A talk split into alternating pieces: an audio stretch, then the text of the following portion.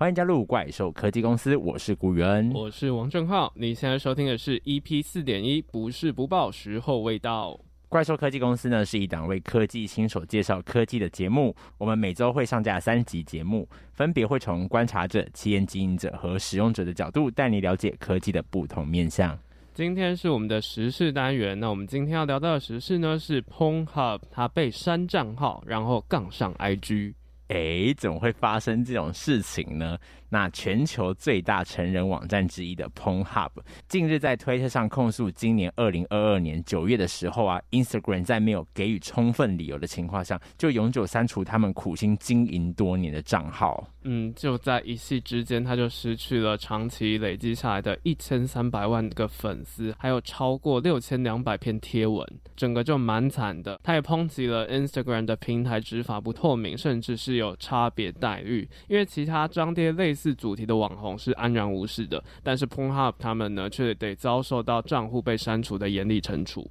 所以 Pon Hub 就有在推特上加以抨击这件事情。他们在他们张贴的一个公开信中就表示说啊，我们要求要解释为什么我们的账号被删除，以及我们花钱创作来吸引观众者的内容被删除，即便我们没有规范 Instagram 的任何规范。嗯，那有关这则新闻，我们有什么样可以讨论的点呢？其实主要就是因为这种成人产业啦，过去就算是你知我知的一个秘密产业，再加上这个领域啊，其实是对于还没有发展成熟的儿少的心智比较不宜的，所以整个法律的规范也比较严格，比一般的行业都算是呃比较难去经营的，就算是蛮弱势的一个产业。光是从这种性专区的合法化，因为这种。邻避效应啊，就很难发展。你就可以知道说，其实关于性方面的任何的产业发展上面都是不太容易的。嗯，也就是说，其实，在以前整个性工作的发展本身就不容易，在整个网络时代之后呢，更是处处受到阻挠。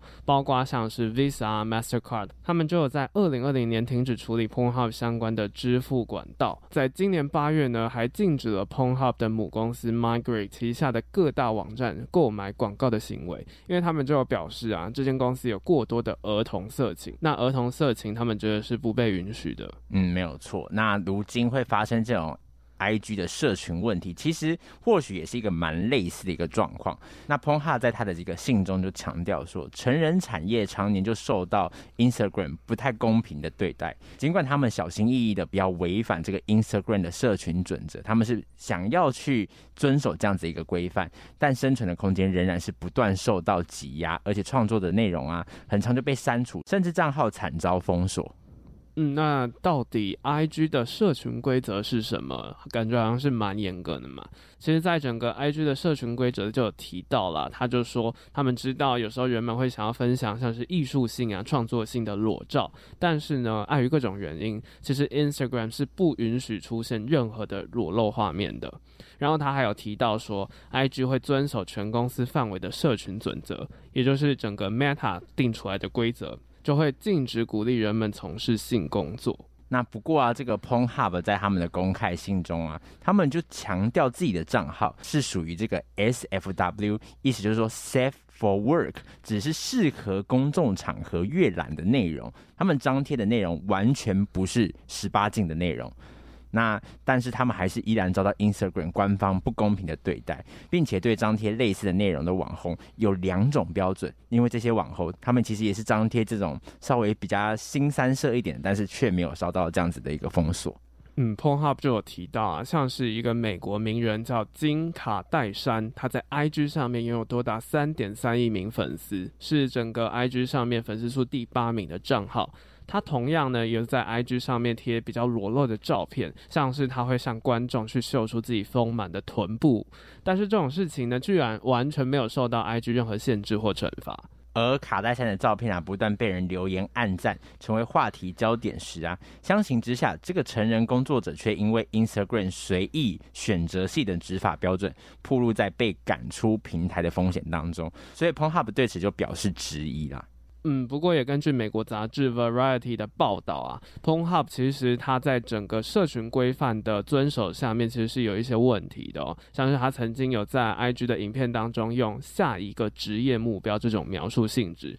鼓励人们加入成人产业。那或许呢，就是这种行动呼吁是抵触整个社群规则的一个重大原因之一。嗯，不过 Meta 过往的确也有过给予网红特权的双重标准争议，像是在去年《华尔街日报》的报道中，就有人爆料说，Meta 内部有一套名为 XCheck 的特殊审查系统，让数百万位名人、政治人物或者是记者等公众人物得以豁免一般的审查程序。嗯，那怎么说呢？就像是有个足球明星啊，他之前有在 IG 张贴有一个指控他性侵的女性的一个裸照，他就声称说这个女的试图要去勒索他。不过这个照片刊登呢，他并没有马上被删除，但是最后还是被删了啦。然后整个账户呢，其实也没有受到任何的惩处。又或者是说啊，这个艺术啊跟创作性质的裸照，到底是不是可以过关的事情？呃，那其实在这个 FB 比较火红的时代，其实就有这样子一个问题，就是说孕妇喂奶的照片到底算不算抵触规则？那这些其实当初 Meta 在做这个言论审查、贴文审查时，就遇到的很大的问题。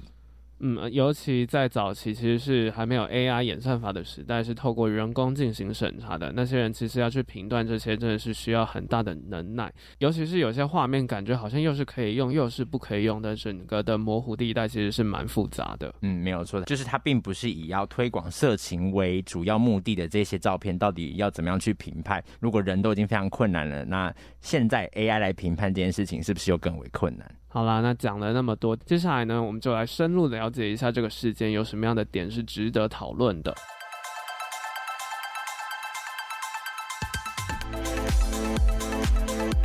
那根据流量分析公司 SimilarWeb 它的统计就显示说，Pornhub 它是目前第二大的成人网站，同时啊，它也是全球流量第十二高的网站哦。就这么厉害的网站呢、啊，到底为什么还要这么 care 它经营的社群呢？嗯，到底是为什么呢？那我们在了解这件事情之前，我们就来先请雨恩猜猜看，到底第一名的成员网站是谁呢？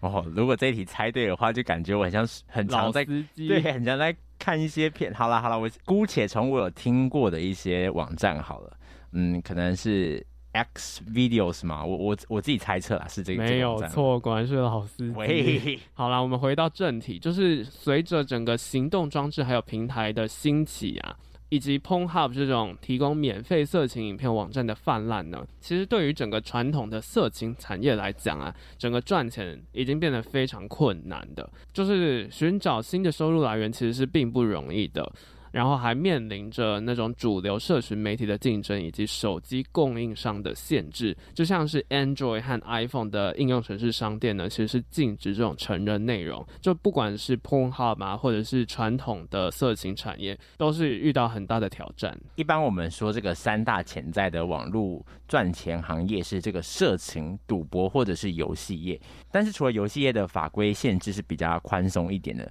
其实自然流量算是蛮不够的。像是这个 Pornhub 的特性，它其实不容易去做这个付费的广告，在大部分的推广管道应该都是会被屏蔽掉的，所以因此需要非常大量的曝光，透过流量去进行变现的动作。嗯，因为就是不可能突然在 YouTube 下面就是碰到这种成人影片的广告嘛。其实这种类型的网站，它的曝光率到底要怎么样呈现，其实是蛮困难的。那回过头来呢，我们来想想看。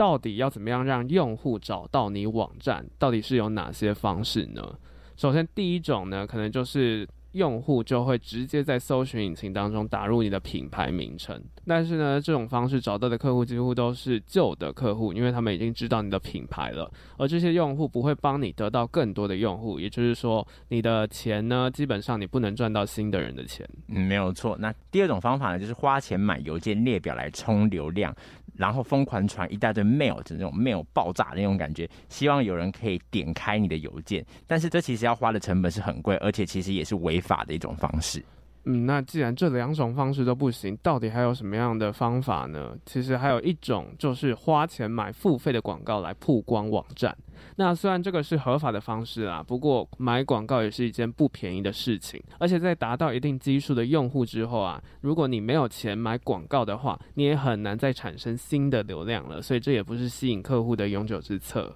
所以到底要怎么样才能帮到这个网站引流？那其实简单来讲，最主要的三个方法就是透过这个 blog 或者是社群媒体，以及这个 SEO 搜寻引擎的优化，才有可能吸引到更多的这个曝光的流量。嗯，所以其实 Pornhub 来讲的话，这三者之间，它有自己的网站。然后他又有做 SEO 的情况下，其实他能再继续突破的点就是社群媒体了。所以社群媒体扮演了非常重要的角色，尤其是在整个品牌记忆上面。因为现在大家的生活当中没有一天是不在社群上面的。那这些社群就是固定都会有自然流量在上面曝光的，就会比直接在自家网站上面打广告更有效果。因为真的就是对于大公司来讲，它需要的是品牌型的广告，可以让人记得每天都要来上一下他们的网站。嗯，那从另外一个角度来看啊，其实 Pornhub 还有透过一种策略来吸引客户。那一般来说，这个 Pornhub 的商业模式分成这个免费以及付费的版本。那免费版它是靠广告来赚钱，付费版则是付月费的方式，你就可以看这些无广告或者是高画质以及会员限定的这些影片。不过 P 站呢，它不时会举办一些免费升级 Premium 的活动，因为他觉得透过这种方式呢。就可以比广告赚得更多。那广告费呢？我们一般都是先付钱，但是不知道后续成效，就只是砸钱下去而已。那送免费会员的策略呢，反而是可以先让我们得到用户，付出的呢是自己产品的使用权。但是因为还是在自己的网站上面，所以基本上赚多赚少呢，都是 P 站自己赚。那基本上要推播这些活动呢，一样还是要靠社群媒体的力量，而且尤其是人的力量，才会让整个行销的效果达到最大化。像是在这个 Pornhub 有一个这个微积分的老师，之所以就是那么红，因为你看在 Pornhub 教微积分，会有人看吗？但是就是它很特殊嘛，很特殊，大家就以讹传讹，这个流量就进来。那他其实也持续在这个 Pornhub 来教课这样子。那但是总而言之啊，这类线上的服务就是有一个重要的特性。就是每增加一个新的用户，营运的成本就不会增加太多，有规模的一个经济效应。但这样的特性是大家共有的，所以就很容易在这个茫茫的网海之网络的这个海中就被消失了。嗯，这个就是社群媒体的好处，也是坏处。然后跟大家分享一个冷知识啊，就是 IG 它其实也有规定追踪的上限人数，它不允许任何的用户追踪超过七千五百人。而且其实现在限动这么多呢，其实也很难全部都看完。所以啊，最终到底 IG 的成效好不好，还是看这个演算法的推波。嗯，没有错，我自己。才几百个人，我都已经划不完了。七千五百人是划得完才有鬼。对啊，不过既然我们讲到追踪人数，就来考考宇恩，IG 上面到底追踪人数最多的账号是谁呢？呃，该不会是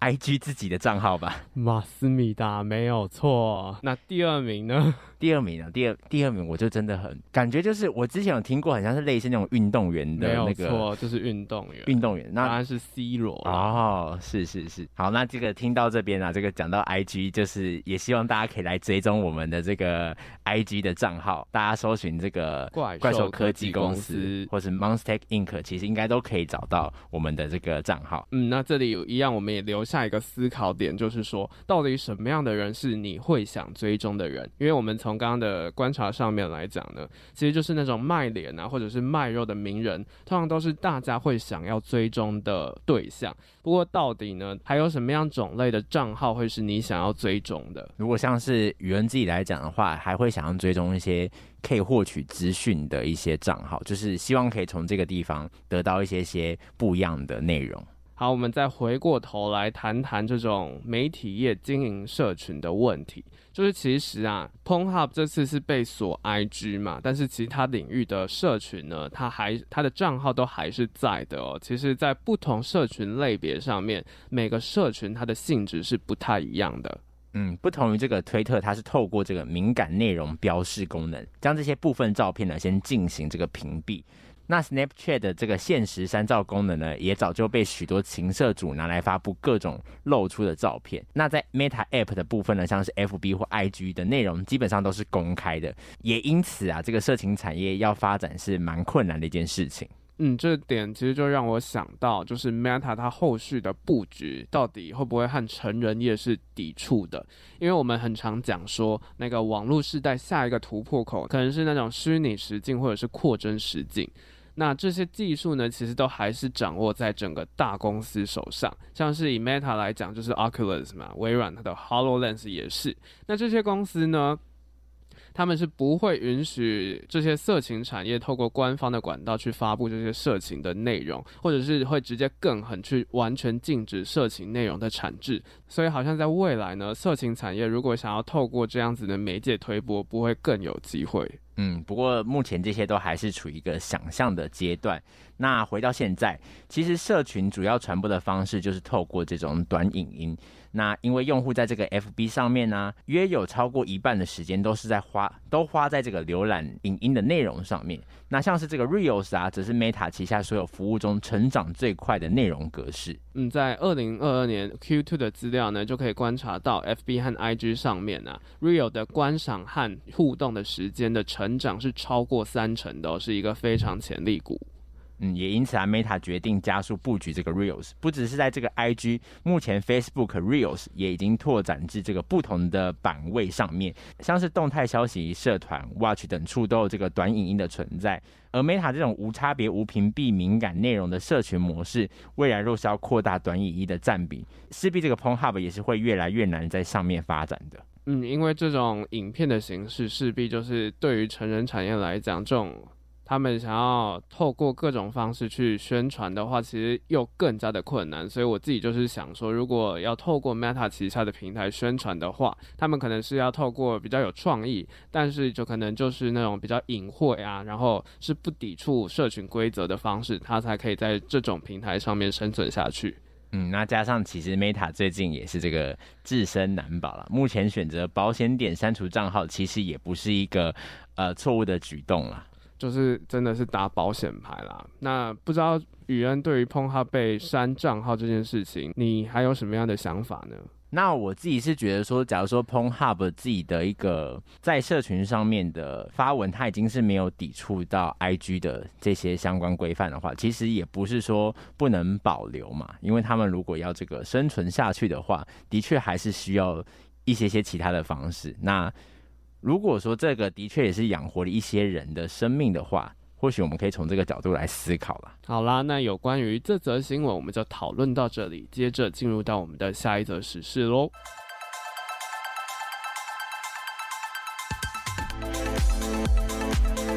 欢迎回到怪兽科技公司。那接着我们要来讨论的是下一则时事。这一则时事呢，是跟这个大家。可能有听过，呃，或者是说你真的也有用过的一个软体或者是平台，叫做 Canva。那他们举办了他们首届的这个发表会，叫做 Canva Create。然后在当中，他们就想到说，我们不要再当设计公司了。嗯，那这到底是什么回事呢？其实就是他们在九月十四号的时候，有在澳洲的霍登馆举办了第一次的年度发表会，然后就有在会上发表很多个工作场所可以使用的产品，还有新的功能。那其中最引人注目的产品呢，就是 Visual Work Suite 的套件。那这个套件主要就是将简单的设计产品呢，能够带到工作的场域。让每一个组织内的每一台电脑上为每一个员工提供资源。不过，这个发表会上面呢，是有一个很大的亮点，就是 Canva 它这次不是透过设计工具公司的名义去发表的哦，而是不断的强调自己是视觉沟通平台。那这样子的说法呢，其实就有让外界对于 Canva 之后要投入的方向就有产生好奇了。嗯，那科技新闻点在于哪里呢？就是。大家可能对 Canva 这间公司也没有到非常的了解，不过大家或多或少应该都有一些做简报的经验吧。那大部分的人第一时间做简报想到的应该就是 Microsoft Office 的 PowerPoint。嗯，不过 PowerPoint 真的对于大学以下的学生来讲，真的是已经是厌恶了，就是这种 PPT 呀、啊。它的功能不是不够完善了，而是说这个简报的美化还有排版呢，如果只是用 PPT 来做的话，是非常没有效率，而且是浪费时间的。就是如果是上台报告的话，精美的简报呢，其实还会帮助整个简报的实际的 presentation 的效果。嗯，没有错。那这也就是为什么 Canva 在这个学生界备受大家喜爱的一个原因之一，因为它内部这个大量的模板和素材呢，让这个使用者可以省去大量设计的时间。那使用者唯一要做的就是调整成最适合自己报告的一个模样。重点是这个模板的精美程度，相较于其他的平台来讲，真的是好蛮多的。这也就是为什么年轻一代的学生就是对他还蛮喜爱的。嗯，因为如果透过这个软体的话，其实就不需要去学 AI 或者是 PS，它就可以提供比较简易的功能，让大家好上手。那当然啊，备受大家喜爱的点不是只有好看的模板而已，它里面有一个很大的亮点，就是它非常简单好用的设计工具。嗯，那使用者就可以针对自己的需求去调整需要设计的这个尺寸，那接着就可以开始进行设计。那在它的一个设计的界面中，其实没有过多不能够了解功能的按钮。那其实学习的门槛是非常简单，所以这个使用者呢就可以轻松将脑袋中想象的画面设计出来。嗯，那听了这么多，从这些服务综合起来啊，Canva 好像就是以设计工具为主要发展主轴的公司。不过，为何在这次首届发表会上，它就称为自己是视觉沟通平台呢？那这个设计工具和视觉沟通两者之间有什么样不一样的地方呢？嗯，首先这个视觉沟通啊，其实它指的是运用图像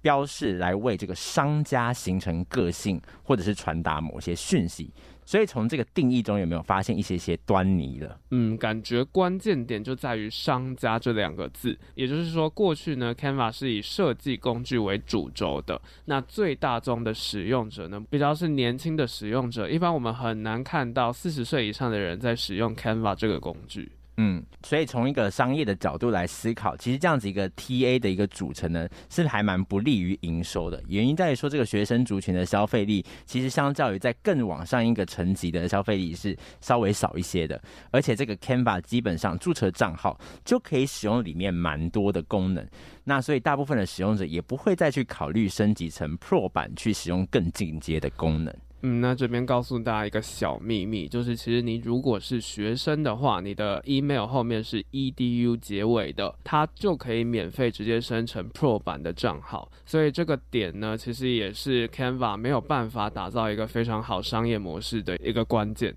嗯，没有错，我自己就是忽略掉这一点，还特别花了这个月费去升级成 Pro 版，真的是非常的 可惜。啊，不过啊，到底为什么比较高年龄层的用户会不使用 Canva 呢？其实就有不少上班族表示说，公司还是会要求员工使用 PPT 啦，甚至呢，在 PPT 上面呢，可能就有公司自己的模板，而且公司呢会有比较制式化的规定，就是像是字体的大小啊、logo 都必须要是一样的，就是他会觉得是说 PPT 这种方式反而可以体现整个企业形象。嗯，所以 Canva 其实它也有观察到这样子一个现象，于是就发表了这个新的套件叫 Visual Worksuit，那就是把自己重新定位成一个生产力的工具。嗯，其实我们在 EP 二点二讲到微软的时候，有谈到它旗下的一个服务 LinkedIn。这个为商业人士提供服务的社群平台上面呢，就有超过一万个职缺呢，要求是需要会使用 Canva 的。那这些职缺的需求者呢，就像是 Amazon、TikTok 这些科技巨头，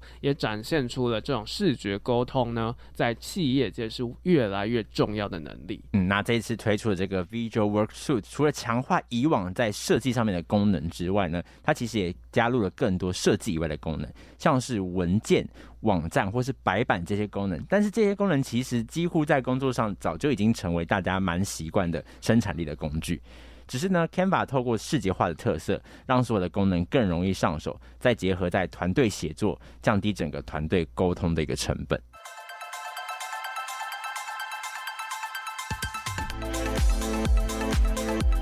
好，那我们接下来就来讲到，就是有关于 Canva 它在整个生产力工具的影响是什么？那这点呢，就是非常值得我们去讨论的点。因为为什么在整个生产力工具市场这么饱和的情况下，Canva 它是可以让自己在市场上崭露头角的呢？嗯，这次发表会完后啊，就很多人把这个 Canva 跟这个 Google 的 Workplace 还有 Microsoft Office 进行一些比较，就觉得说后两者的生产工具将有可能会受到蛮严重的打击。嗯，因为这种图像化的界面啊，加上整个 Canva 的易用性是更高的，所以对于这种传统的文书处理协作软体呢，其实是可能会受到蛮大的打击的。不过 Canva 的营运长 Albrecht 他就表示了，他就是说他没有打算跟 Google Docs 竞争。因为 Canva 的产品的本质呢是视觉，所以他们思考的方向呢会是整个视觉化的文件到底会长什么样子，然后要怎么样把充满文字的无聊文件变得吸引人呢？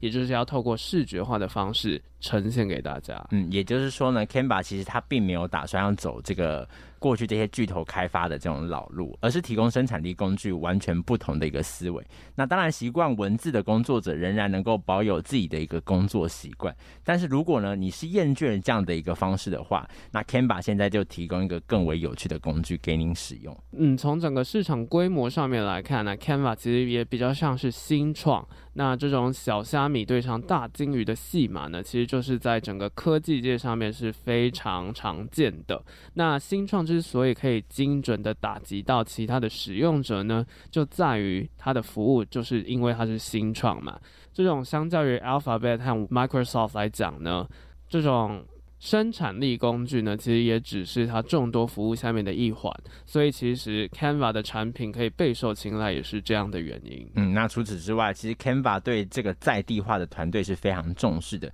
这也是他们为什么能够快速扩展到不同国家的一个原因之一。那因为他们整个平台的翻译工作，并不是透过以往这种机器翻译的模式，而是他们透过这些在地化的团队去进行翻译，这也使得不同文化对 Canva 的接受度是相对来的高的。不过，除了文书软体这个领域之外，Canva 应该最常拿来和设计界比较的，应该就是设计界的龙头 Adobe 嘛。啊，甚至呢。就是 Canva 的出现，一开始啊，甚至还会让 Adobe 旗下的 PS 啊 AI ID 就会觉得是说可能会被取代。不过其实到现在，使用者反而是分众化的，到底是为什么呢？嗯，那其实这个根本的原因也在于说，各自认定的目标对象，它的 TA 是不太相同的。那或许其实是有些重叠之处，但是大部分都是相异的。那原因在于说，Adobe 旗下的产品它是以功能完善且专业为特色的，所以一般用户要上手其实不是那么的容易。那里面也不太提供相关的模板，